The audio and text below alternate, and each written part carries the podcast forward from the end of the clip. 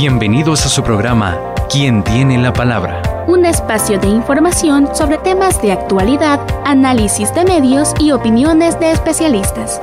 Producido por el Departamento de Comunicaciones y Cultura de la UCA. Muy buenas noches, ¿qué tal amigos, amigas? ¿Cómo están? Sean bienvenidos a otro programa de ¿Quién tiene la palabra? Siempre transmitido los días martes de 7 a 8 de la noche. En este 5 de octubre ya vamos avanzando sobre el décimo mes del año. 5 de octubre de 2021. ¿De qué vamos a hablar esta noche? Bueno, hoy hablaremos sobre eh, la presencia de la mujer, es decir, la participación de la mujer en los medios de comunicación y principalmente en las noticias. ¿Cómo están representadas las mujeres en las noticias. De eso vamos a hablar esta noche. Nos acompaña aquí en los estudios de La Voz con Voz Marisela Morán. Ella es eh, docente de periodismo de la UCA y coordinadora nacional del informe, conocido como el informe GMMP. Ya nos dirá ella qué significan estas iniciales. Así eh, mismo, este informe es coordinado por otra organización mundial de carácter eh, católico, que se conoce como la UAC. Ya conoceremos también en detalle qué significan estas siglas. Buenas noches, Marisela. Buenas noches, Serafín. Buenas noches a todos y todas. Es un gusto estar acá para hablar de este tema tan interesante. Bueno, y también a través de la conexión MIT nos acompaña la periodista y feminista, además de colaboradora de la revista digital Alaraca, Metzi Rosales Martel. Buenas noches, Metzi. Bienvenida a La Voz con Voz. Buenas noches, Serafín. Gracias por la invitación.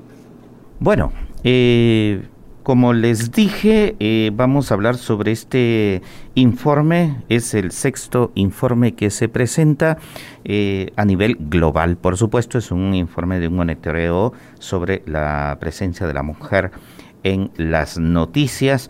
Eh, antes de escuchar la nota informativa introductoria sobre este tema, solo para cuestión de aclaración, eh, Marisela, eh, ¿quiénes son los organizadores de este informe global?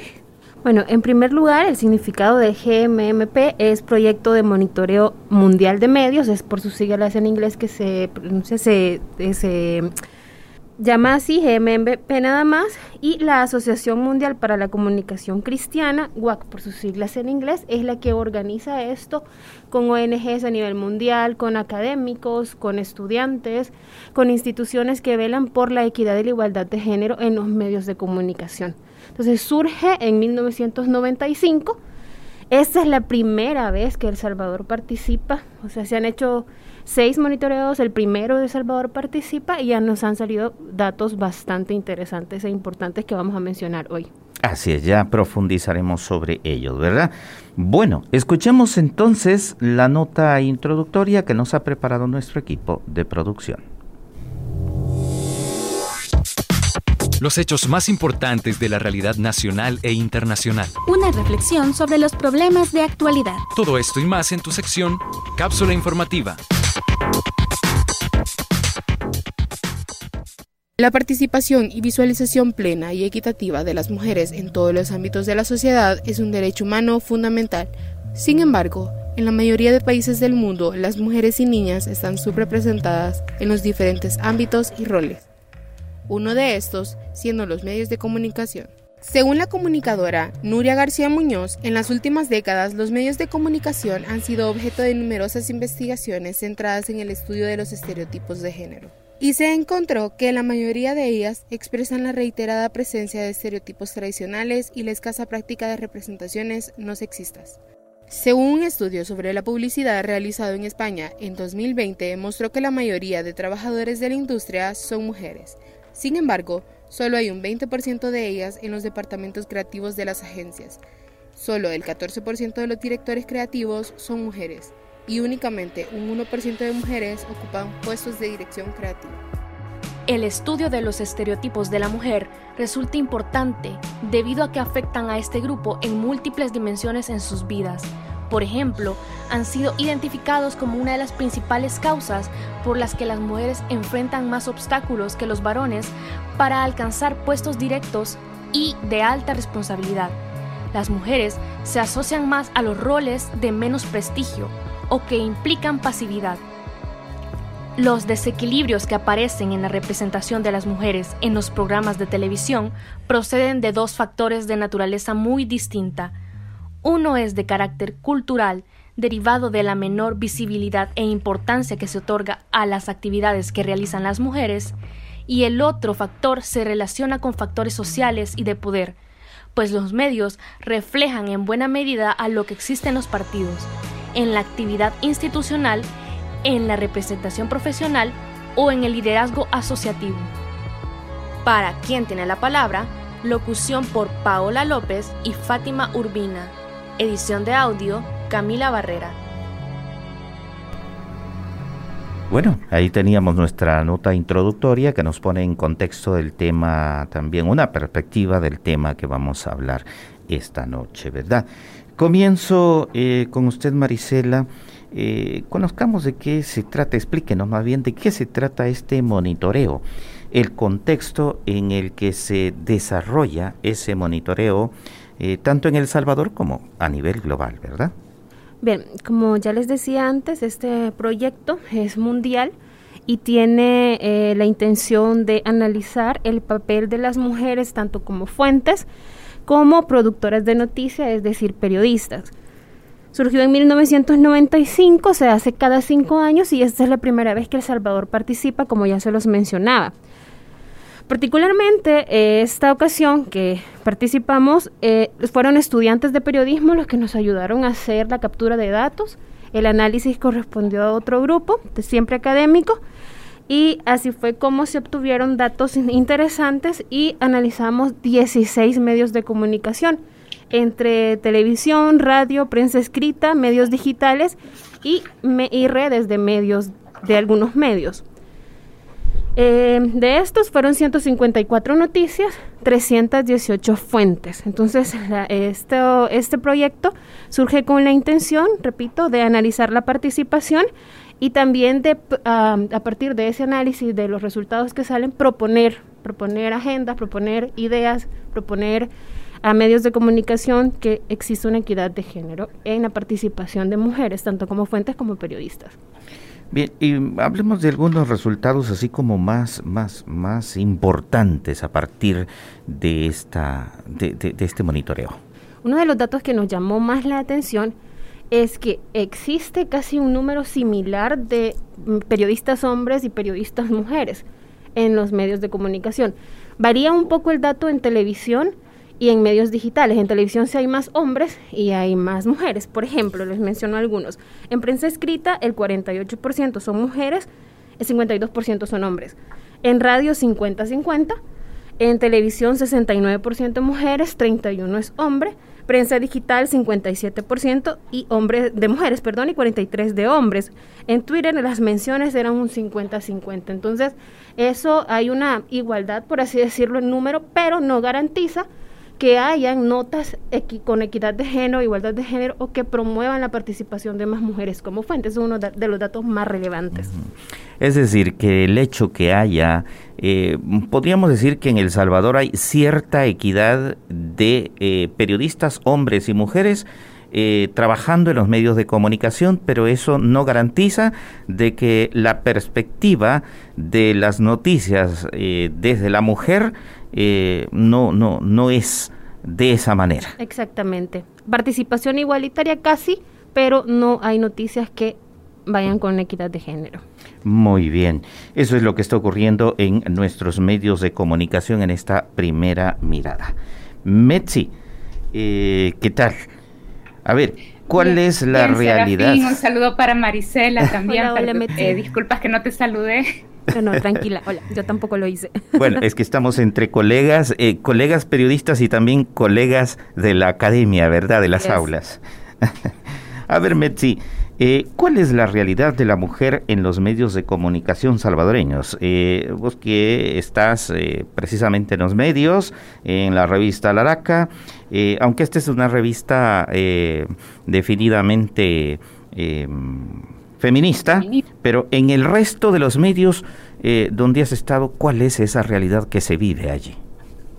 Sí, a mí me gustó algo que remarcó Marisela en este momento cuando hacía referencia a participación igualitaria. He estado revisando el informe al que hace referencia Marisela y sea, lo que entiendo es que precisamente es un levantamiento de datos cuantitativos, que es importante porque precisamente nos permiten eh, tener un retrato, ¿verdad?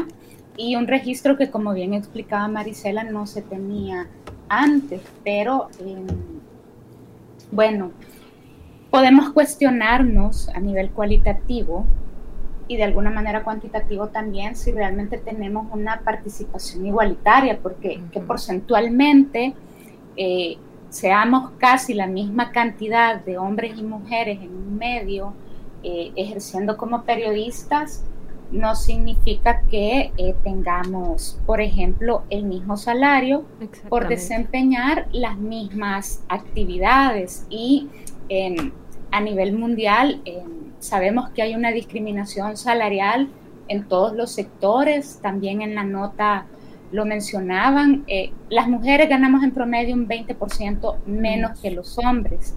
Y en, el periodismo hay un silencio absoluto y no tenemos clara la diferencia salarial cuando estamos en medios en los que hay hombres y mujeres. Por ejemplo, si hay datos en Estados Unidos que las mujeres latinas ganan 37% menos que sus colegas hombres blancos por hacer exactamente lo mismo. Yo estuve, buscando datos para ver si había en América Latina y no los encontré.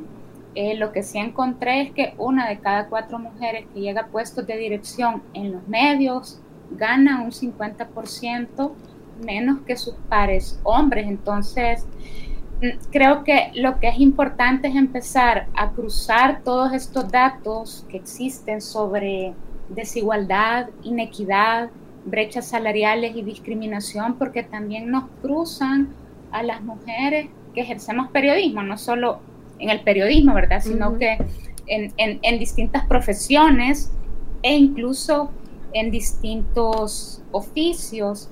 Y en, bueno, en este momento me, me gustaría cerrar con que la CIDH también asegura que existe, eh, que persiste la percepción de que el periodismo no es una profesión apta para mujeres y que exista esa percepción es violencia y si empezamos a ver cuál es el papel de las mujeres periodistas en la televisión, por ejemplo, y en los espacios deportivos, podemos encontrar otros tipos de violencia. Bien. Ah, Marisela. Respecto a lo que dice Metzi, eh, el informe precisamente también habla, bueno, da datos, como ya decía, es cuantitativo y habla sobre el rol de las mujeres dentro de la noticia. Eh, resultó ser que... esa parte es importantísima que le pongamos atención precisamente porque es como el análisis eh, de, lo cualitativo, ¿verdad? Cómo se va abordando el producto informativo. Sí. Eh, en los medios tradicionales, que vamos a hablarlo, si lo vamos a dirigir a los medios de prensa escrita, radio y televisión, solo el 25% de las fuentes consultadas fueron mujeres, mientras que en los digitales y en las redes sociales de algunos medios, solo el 22%.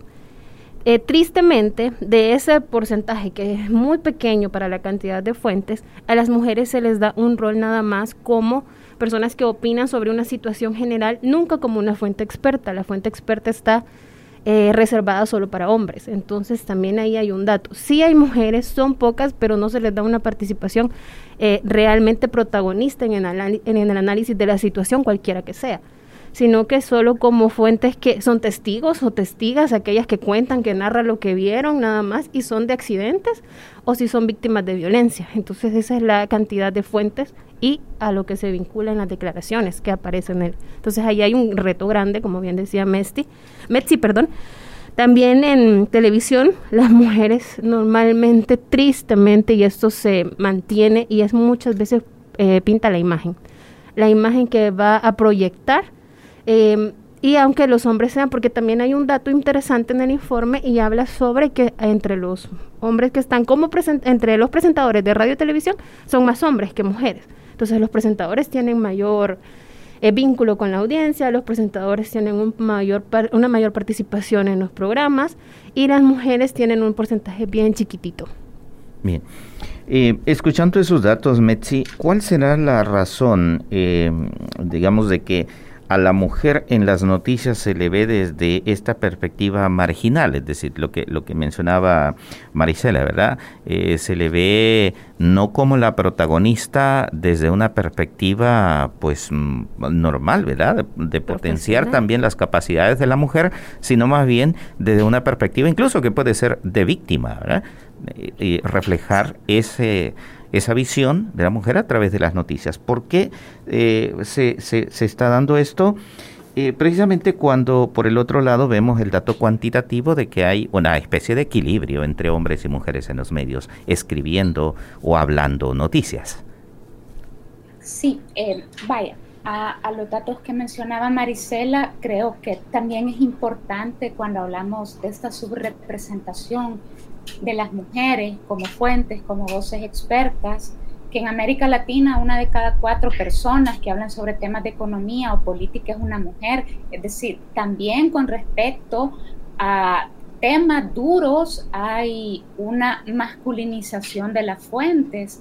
Eh, vaya, preguntémonos en El Salvador a cuántas especialistas economistas, mujeres, vemos que las entrevistan para hablar del tema de pensiones. Cuando se empezó a hablar de la reforma de pensiones, eh, sobre este tema, en, entrevistas en medio, ya sea radio, televisión, prensa escrita, solo había dos mujeres hablando sobre esto. Em, una que fue, que tuvo un cargo, si mal no recuerdo, de vicepresidente en el BCR y que era investigadora de FUSADES, y la, la que era coordinadora de, programas de políticas públicas en Fundaungo.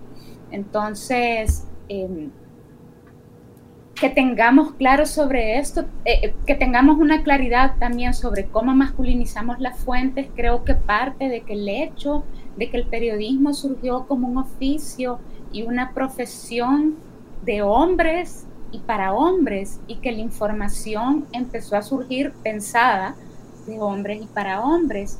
Y lo que hemos visto es un cambio eh, quizás paulatino en el ejercicio del periodismo. Hay más mujeres estudiando y formándose profesionalmente para ser periodista, ¿verdad? Pero no quiere decir que todavía no tengamos eh, como estas bases, estos contactos de que hay voces expertas, mujeres, no necesariamente feministas, obviamente, pero que pueden abordar todos estos temas duros desde una perspectiva de género, entendiendo que una perspectiva de género no se refiere solo a hablar de la mujer, sino al ciclo de vida de las personas, cómo les afecta a los niños, a las niñas, a las personas adultas mayores, a las personas adolescentes, jóvenes, distintos temas y, o sea, eh, la perspectiva de género también nos habla sobre la diversidad sexual.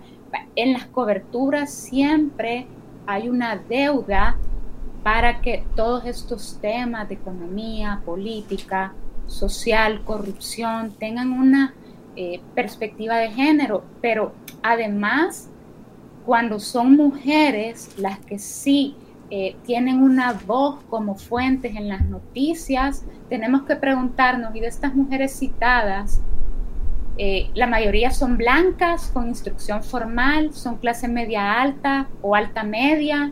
¿Cuántas mujeres negras, afrodescendientes o indígenas están hablando sobre todos estos temas? Sobre medio ambiente, por ejemplo, eh, y usualmente se las entrevista y que no digo que esté mal para hablar de violencia de género y violencias basadas en género. ¿Y por qué digo que no está mal? Porque realmente son las mujeres de las organizaciones de mujeres y feministas que se formaron luego de la firma de los acuerdos de paz quienes han movido e impulsado las leyes especiales para comprender precisamente el tema de la violencia basada en género. Entonces, tienen una amplia formación sobre el tema y obviamente son las voces adecuadas, ¿verdad?, para abordar estos temas, pero también hay una confusión con respecto a tener una perspectiva de género en, en las noticias y esto creo que lo podemos ver de una forma eh, más explícita con respecto a fechas conmemorativas y el abordaje que se hace eh, de los temas, o sea, cómo se nos retrata a las mujeres desde las noticias, que creo que eso lo puede abordar también mejor Marisela porque pues cuenta con los datos, ¿verdad? Sí, es decir, que el género no se ve como un eje transversal dentro del discurso, de las narrativas, de la información, sino más bien se le ve como... Eh, digamos, como un tema muy específico, así como hablamos del Día Mundial de la Tierra, por decir, por citar una fecha, ¿verdad? se toma como eh, temas de agenda, nada más que vamos a cubrir la coyuntura y es como para una cuota de género. De hecho, eh, eh, hablamos de instituciones que tienen que cumplir una cuota de género. Realmente se ve más una obligación que realmente una interiorización de que debe existir una equidad o que debe existir una igualdad en la perspectiva de género. Y rescato algo de lo que mencionaba Metzi, y es que hablar de perspectiva de género no es solo de mujeres sino hablar de la inclusión en general y cómo esto se va remarcando y cómo se van velando por derechos eh, humanos equitativos en muchas áreas. Em, como ya decía, cómo se ve a las mujeres, cómo se remarca. Bueno, a las mujeres se, le, se les revictimiza muchas veces. Si no, vámonos a un ejemplo de la periodista que fue agredida durante las elecciones, creo que fue una de las... Eh, que puso la denuncia ah, sí. y que cómo por el por el, el, funcionario del Tribunal Supremo Electoral. Entonces cómo repercutió en las noticias a ella la acusaban e incluso llegaron a decir debería de estar acostumbrada quiere ser periodista debería de estar acostumbrado. Es como y remarcan ese hecho de que el periodismo es para hombres porque ellos aguantan todo aparte que a ellos no les dicen nada. Entonces eso es un todavía algo cultural. O sea es una cosa que una cuestión cultural que se debe ir como rompiendo poco a poco pero también depende mucho del trabajo que se haga en las instituciones que presentan públicamente a los voceros, porque la mayoría de representantes son hombres. Entonces también hay capacidad de mujeres y esto viene, la verdad que para construir todo esto es una sola, un solo engranaje que hay que armar. Y retomando un dato también interesante de este informe y que lo mencionaba Mestia así, en otro, en otro, en un momento, y es que existe también una invisibilización de ciertas eh, minorías, eh, no me gusta la palabra minorías, pero de grupos que no tienen mayor eh, no tienen mayor agenda y eso lo remarcó el informe que no hubo personas de la población indígena citados en ningún momento, ni como periodistas, ni como fuentes, fueron totalmente invisibilizados, igual que personajes, más bien voceros o, que, o temas relacionados a LGBTIQ O sea, no, fueron invisibilizados y sabemos que hay un movimiento fuerte aquí en El Salvador, pero no son tomados en cuenta. Eh, entonces esto invisibiliza a muchos grupos.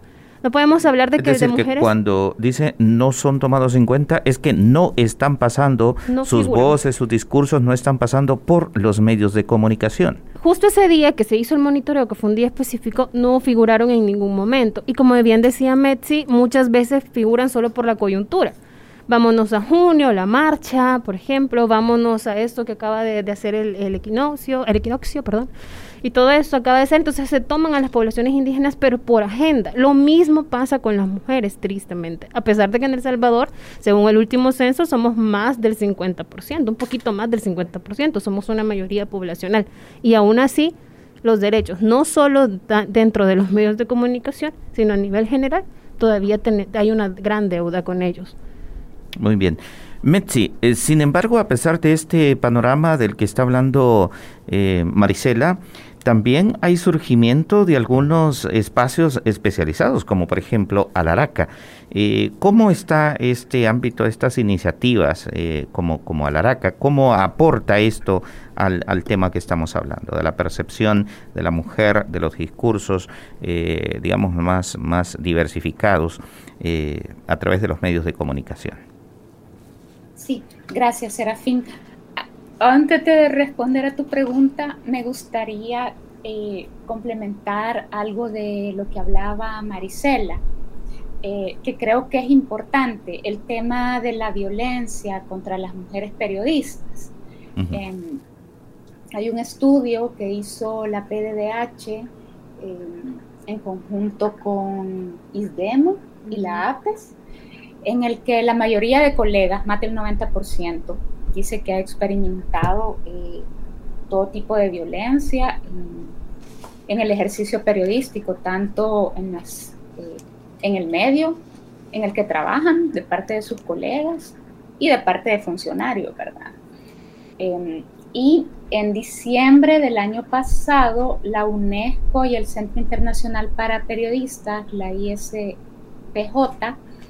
em, hizo públicos los resultados de, de una investigación en el que participaron más de 900 personas de 125 países diferentes y los datos revelaban que el 73% de las mujeres periodistas que respondieron la encuesta han experimentado violencia en línea en el curso de su trabajo, que el 25% había recibido amenazas de violencia física, mientras que el 18% de ellas habían sido amenazadas con violencia sexual.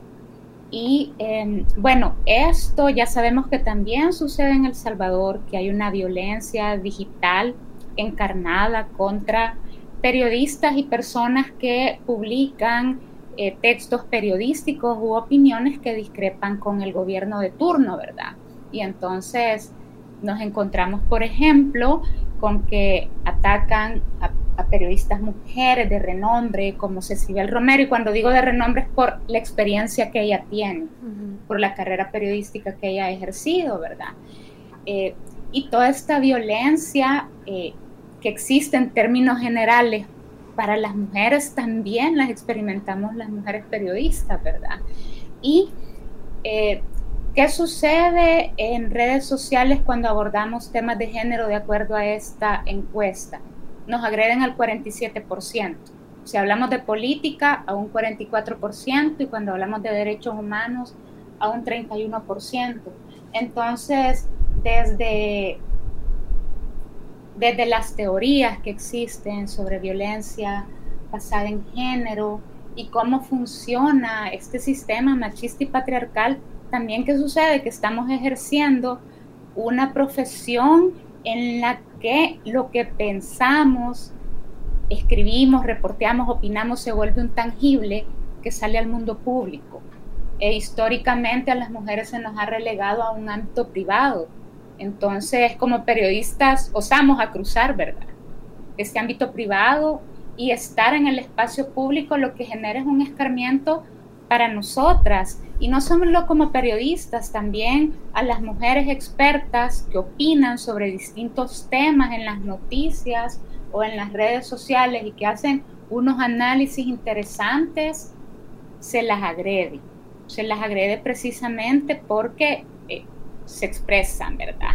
Y una doble censura por ser mujer y porque no podemos emitir nada público.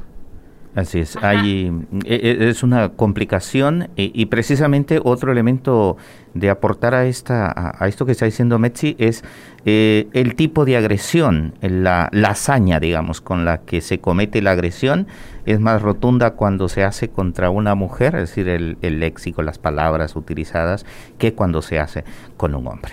Pero bueno, son las siete. Y lo que, ves realmente es que esta, o sea, los tipos de violencia que ocurren en el mundo offline, lo que hacen es virtualizarlos, porque eh, no hay un contraargumento de lo que estás planteando, sino que te atacan por cómo te ves, por cómo lucís, eh, si no has cumplido este rol y estereotipo que se te ha asignado de estar casada y ser madre, o sea, buscan cualquier cosa, el ataque a la persona Ajá, que ataque a la persona y no hay y no a tus argumentos. Así es. Son las 7 con 31 minutos, Metzi eh, y Marisela. Vamos a ir a un cambio comercial. Me dicen acá, ya volvemos con más de este tema.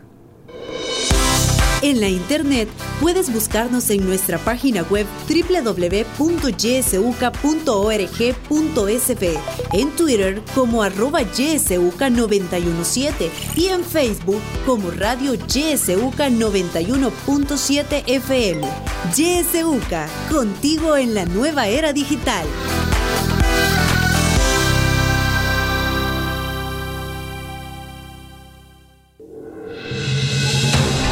Política, economía, realidad nacional. Realidad nacional. Te invitamos a que no te pierdas nuestro espacio de la entrevista, de lunes a viernes a las 7 de la mañana.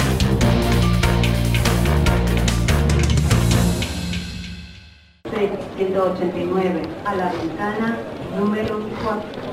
Buen día, vengo a hacer un depósito a mi cuenta. Claro que sí. Bienvenido a este banco, señor COVID. Sus abonos son tres o cuatro diarios y van en aumento. A veces pueden ser cinco o más los que caen. Mm, bueno, pero en total usted ya pasa de los dos mil. Y ya voy a abonar más. Mire la fila, pues, bien juntitos todos.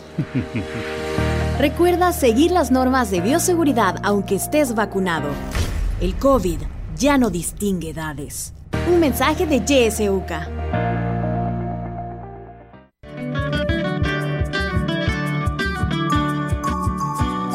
YSUCA. la estación que te acompaña siempre. YSUCA, la voz con voz. YSUCA, siempre con vos. 91.7, la voz con vos.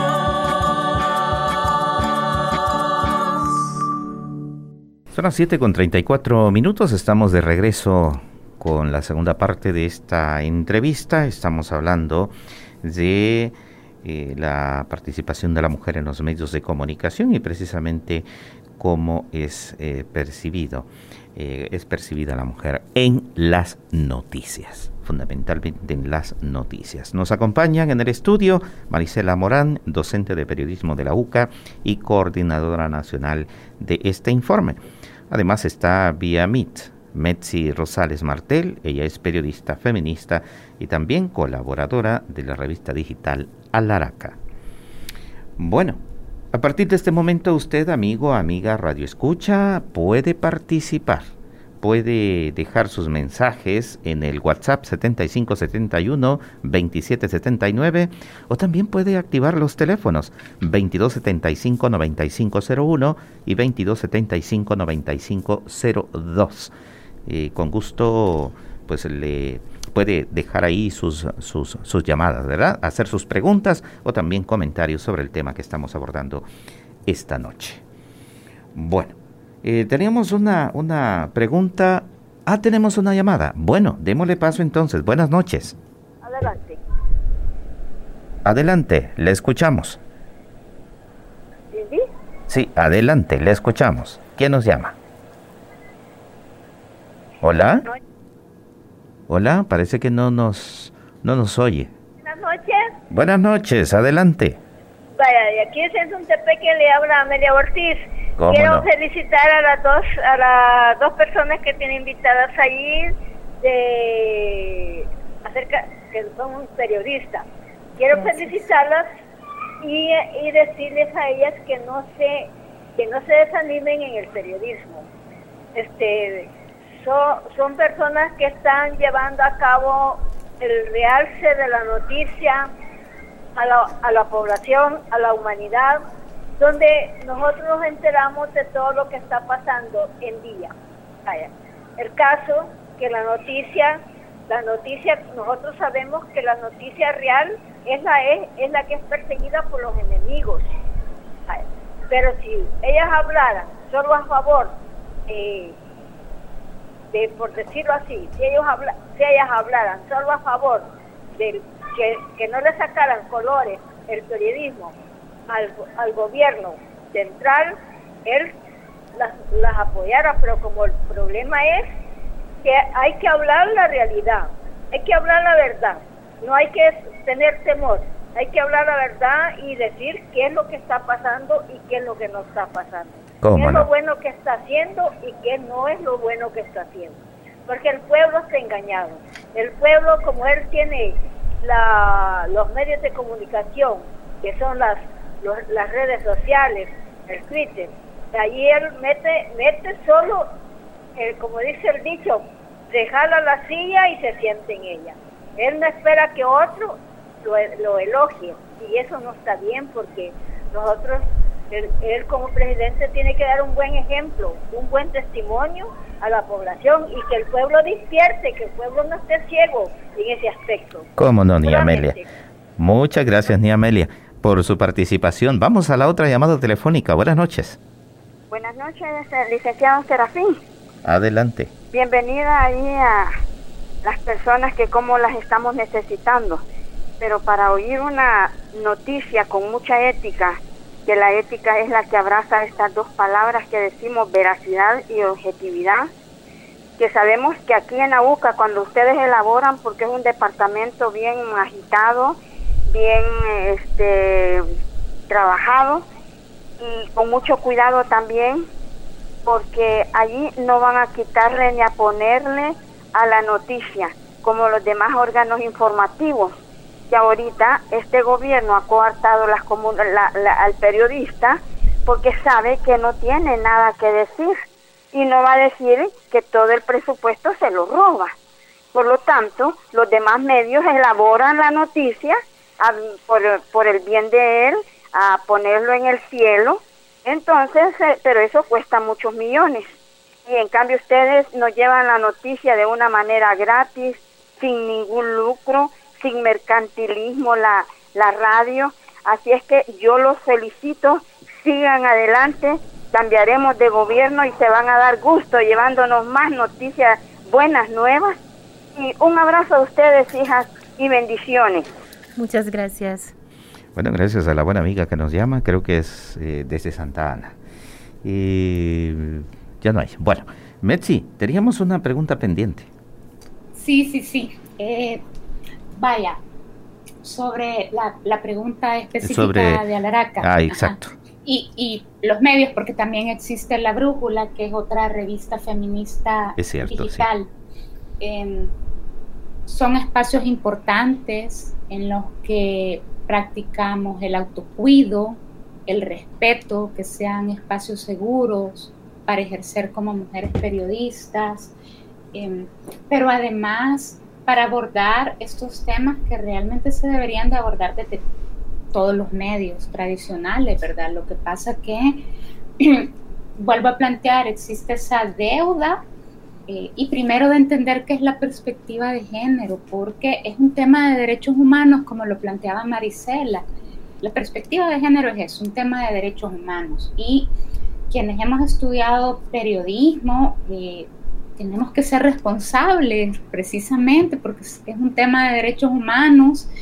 Y como también mencionaba Marisela, muchas veces revictimizamos, si no la mayoría de veces, con las publicaciones que hacemos sobre violencia basada en género y crímenes de odio y los temas que involucran a las personas LGBTI y lo hacemos precisamente porque nos falta esta formación especializada en derechos humanos y en perspectiva de género, pero también eh, retomo lo que decía Marisela, porque no se entrevista a voces expertas. Tenemos un montón, lastimosamente, de malos ejemplos, de notas eh, periodísticas y también eh, televisivas y de radio. y, también de medios digitales sobre cómo se abordan estos temas de violencia y por qué. Precisamente porque no se entrevista a las voces expertas, a estas fuentes especializadas en los temas de crímenes de odio, eh, lo que leemos usualmente que entrevistan a las familias. Muchas veces ni las personas LGBTI tienen clara eh, cuál es su identidad y su expresión de género, por dar un ejemplo, ¿verdad? Y existen eh, estas organizaciones LGBTI donde hay voces expertas que te pueden ayudar a comprender. muchas veces ni, ni los funcionarios, la policía, la fiscalía entiende de qué están hablando y empezamos a funcionar como cajas de resonancia, reproduciendo todo este desconocimiento que tienen las mismas autoridades sobre estos temas. Entonces, en medios como Alaraca, intentamos precisamente hacer las cosas bien, porque esto es un proceso de aprendizaje, no quiere decir que tenemos todas las respuestas, esto no es un tema de fórmulas mágicas también, es un tema de empatía, de conocer lo que dicen los tratados, los convenios, toda la normativa internacional suscrita y ratificada por El Salvador, incluso aunque no esté ratificada ni suscrita por El Salvador, es obligación que la conozcamos porque estamos siempre hablando de personas y retratando a personas. Y si estas personas eh, perdieron la vida por un feminicidio, por ejemplo, y por un crimen de odio, pues están sus sobrevivientes de, esta violencia, ¿verdad? Y tenemos que respetarles y no revictimizarles también a, sus familiares. Entonces, es, es, un tema de construcción colectiva. Lo que hacemos en Alaraca es precisamente cubrir todos estos temas que hay una resistencia para abordarlos desde la cobertura diaria de medios tradicionales y de medios digital, digitales especializados, que son nativos digitales, ¿verdad? Eh, porque de nuevo siempre se cae en este error de para fechas conmemorativas, cubrámoslo y lo que se hace muchas veces es romantizar, por ejemplo, el embarazo y la maternidad forzada en niñas, adolescentes y jóvenes, romantizar la maternidad del Día de la Madre, eh, no comprender por qué se eh, conmemora el 8 de marzo, que es por un tema de derechos laborales de las mujeres, que muchas mujeres murieron en una fábrica porque trabajaban en situaciones precarias y violentas. Entonces, eh, desde los medios hay una porno pobreza, hay un, se hace eso y se romantizan un montón de temas y lo que se hace es reforzar roles y estereotipos basados en género porque precisamente es difícil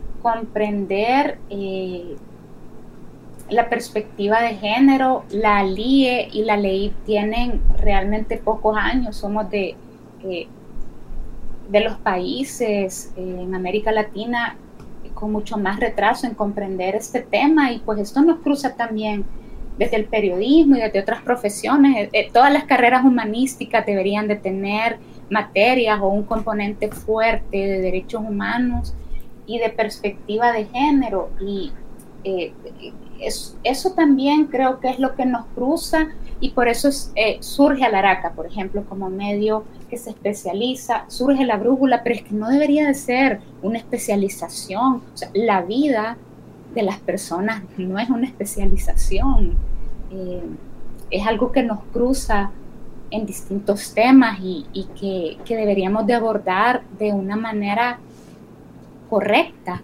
Es que el periodismo en su proceso, en su naturaleza de la información, de manejo de la información, debería de hacerlo, ¿verdad?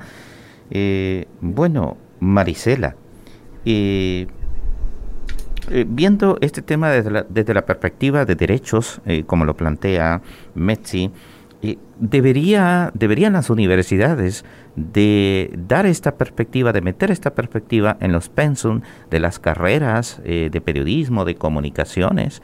Por supuesto que sí, debería ser un componente principal porque más allá de solo en la profesión, en los ámbitos donde nos desarrollamos diariamente, familia, amigos, esto debería ser un acto de conciencia en cuanto a la perspectiva de género y de derechos humanos que cada uno y cada una tenemos, pero sobre todo a las mujeres que somos tristemente las más violentadas. Pero meter eh, este tema al pensum sí es necesario porque desde la academia se va formando, sobre todo con un interés tan ético y tan crítico que tiene la universidad en esto, se va formando ese pensamiento de los jóvenes, de las jóvenes para poder ejercer esta carrera que es tan delicada, porque es cierto, es un poquito mal pagada, por así decirlo, como lo decía Metzi, sobre todo hay una desigualdad salarial pero en realidad tenemos un peso, nos comunicamos, somos como un puente entre la audiencia y las fuentes y entre la realidad que pasa como periodistas. Entonces remarcamos que tanto el, trabajo ético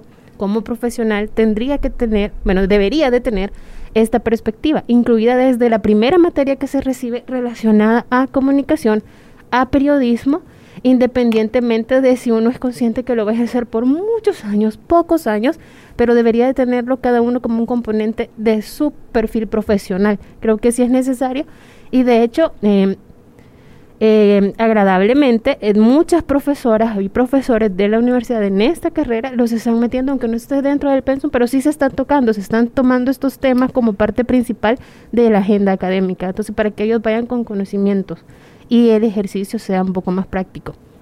Muy bien.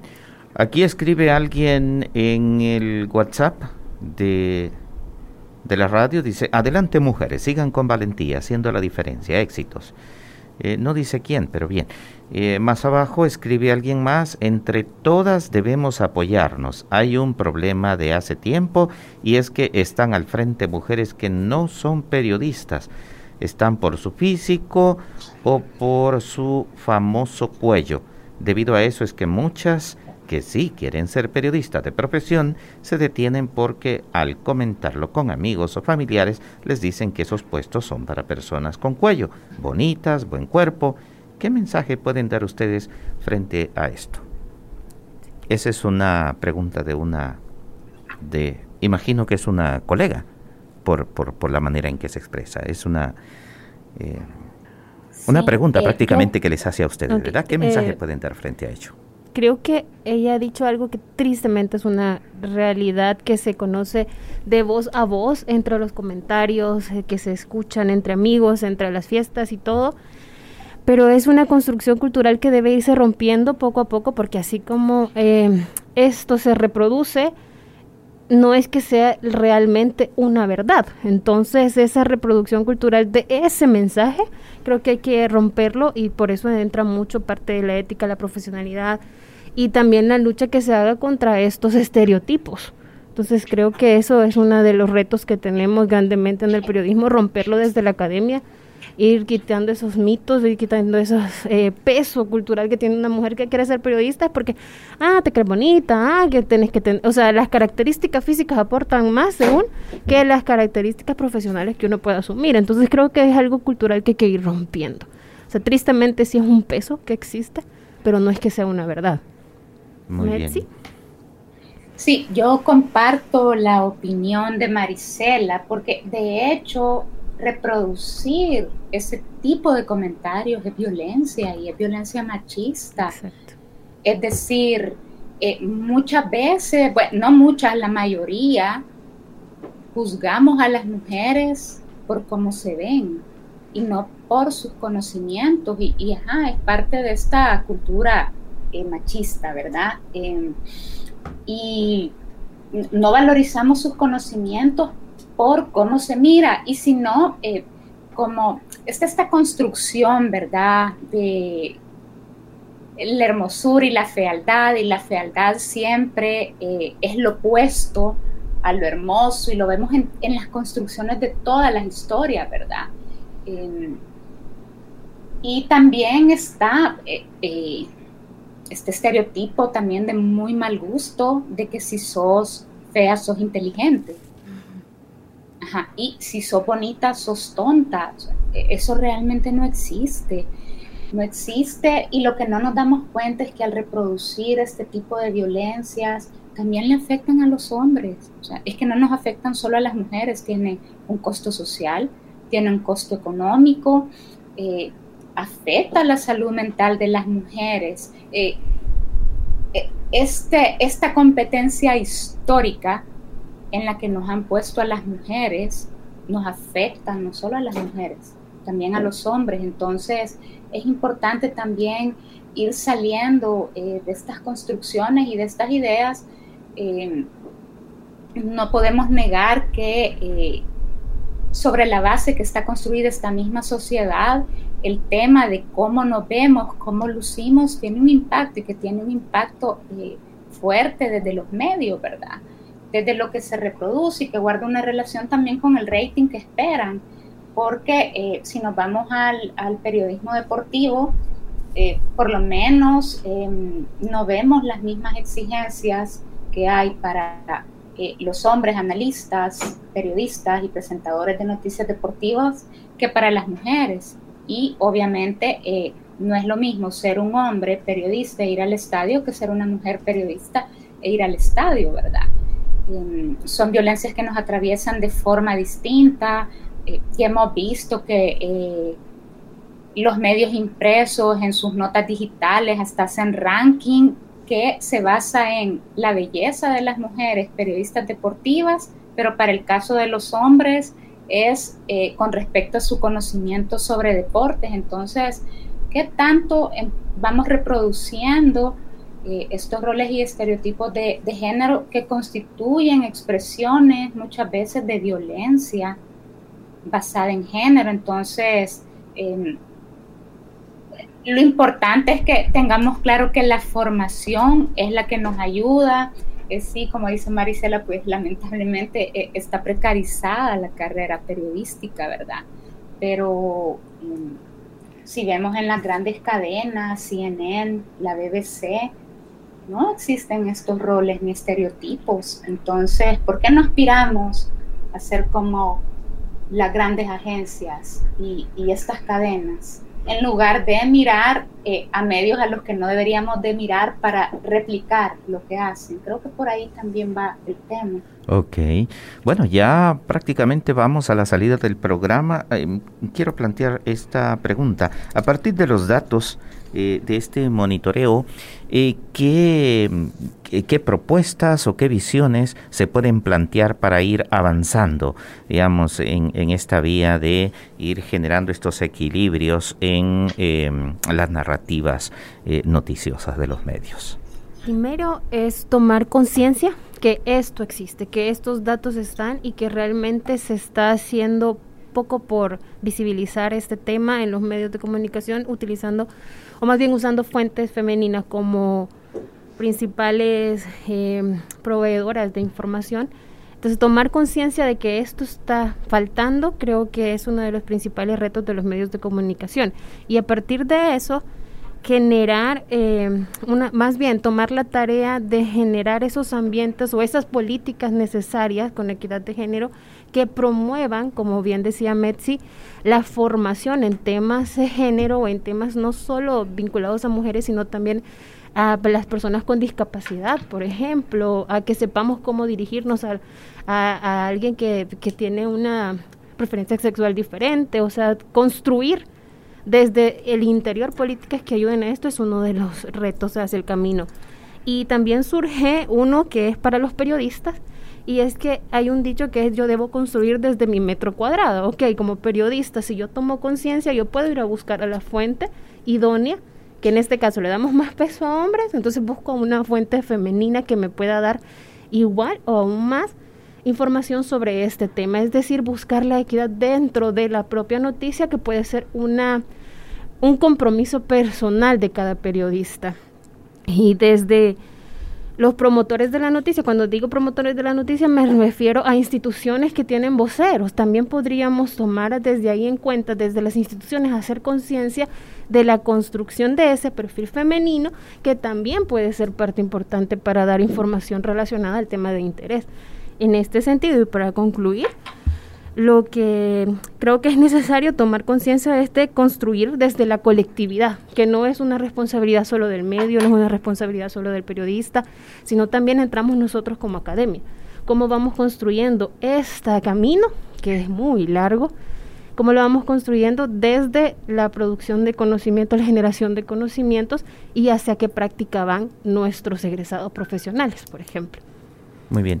Metsi, en esta misma línea, eh, ¿cómo ves las posibilidades de, voy a utilizar esta palabra, de reconversión, eh, tanto de los que ya estamos en los medios de comunicación o los que ya hemos pasado por los medios de comunicación, eh, de asumir estos retos de eh, actualizarnos, digamos, en el ejercicio profesional desde esta perspectiva de los derechos humanos?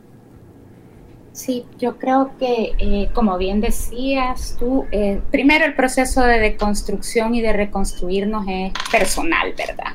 En eso, digamos, no, no hay vuelta atrás porque también eh, podés inscribirte en cursos, diplomados, talleres, etcétera, y no empatizar con el tema.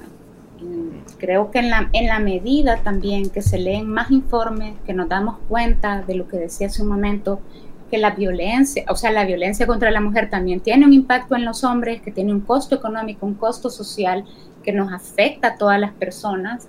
Eh, es una forma, digamos, de generar eh, conciencia. También, como planteaba Marisela, creo que parte del ejercicio periodístico es ser autodidacta y autoformarse. Y eso es, digamos, en todas las profesiones, porque la universidad lo que hace es darte, digamos, las herramientas básicas, ¿verdad? Así como la familia que te da como esas herramientas básicas para soltarte ahí al, mundo, a la vida. Entonces, la autoformación es, es un tema personal. También, como decía Marisela, el hecho pues, de eh, irte haciendo de, otros contactos y no estar siempre entrevistando a la misma fuente, que también es lo que sucede, eh, te va a ayudar. Eh, en Ecuador, el medio GK ha hecho en línea un, un directorio que se llama Voces Expertas. les voy a compartir el enlace aquí en el chat del Meet por si de repente, no sé, lo quieren publicar en redes sociales. O utilizarlo con nuestros alumnos, ¿verdad? Sí. Ajá, hay un directorio eh, con los nombres de mujeres eh, eh, que son expertas en, en, temáticas, está una mini bio de ellas y también ahorita en el chat les compartí el, Centro de Capacitaciones de ONU Mujeres, que tiene bastantes cursos en línea que son gratuitos y que ayudan en, estos temas de formación, porque a veces también te sucede que, pues sí, cuando sos estudiante y también cuando trabajas como periodista, muchas veces no tenés tiempo o no tenés la plata para estos cursos que se consideran especializados, ¿verdad? Entonces creo que es parte también de que busquemos qué opciones hay en línea que se adapten a nuestras necesidades de formación. Hay que leer todos los días, hay que informarnos todos los días, eh, hay que salir también eh, de nuevo de esta comodidad de las fechas conmemorativas, abordar los temas que suceden todos los días, todos los días en este país violan a una niña o a una mujer, en un menor porcentaje a un niño. Todos los días en este país hay violencia de género y violencia basada en género que afecta a todas las personas dependiendo de su ciclo de vida. Todos los días en este país las decisiones que toman o no las personas que nos gobiernan se convierten y constituyen algún tipo de violencia. ¿Cómo no? tenemos que, hablar de eso todos los días. Por supuesto. Bueno, Metzi, eh, hemos llegado ya al final de, este programa. Agradecerte por tu, por tu participación. Gracias, Serafín, y gracias, Marisela. Fue un gusto. Marisela, gracias. Gracias por la invitación. Un gusto haber estado con ustedes. Bueno, y a ustedes amigos radioescuchas también, gracias por su permanente sintonía todos los martes. Gracias a doña Amelia, a los otros dos amigos que escribieron en el chat, a Karen, Karen Valencia, a Juan Rivas y también a la buena amiga de Santa Ana. Muchas gracias. Buenas noches a todos. Nos escuchamos el próximo martes. Este ha sido su programa ¿Quién tiene la palabra? Esperamos que lo hayas disfrutado. Recuerda que tú puedes tener la palabra todos los martes a las 7 pm por Radio YSUCA.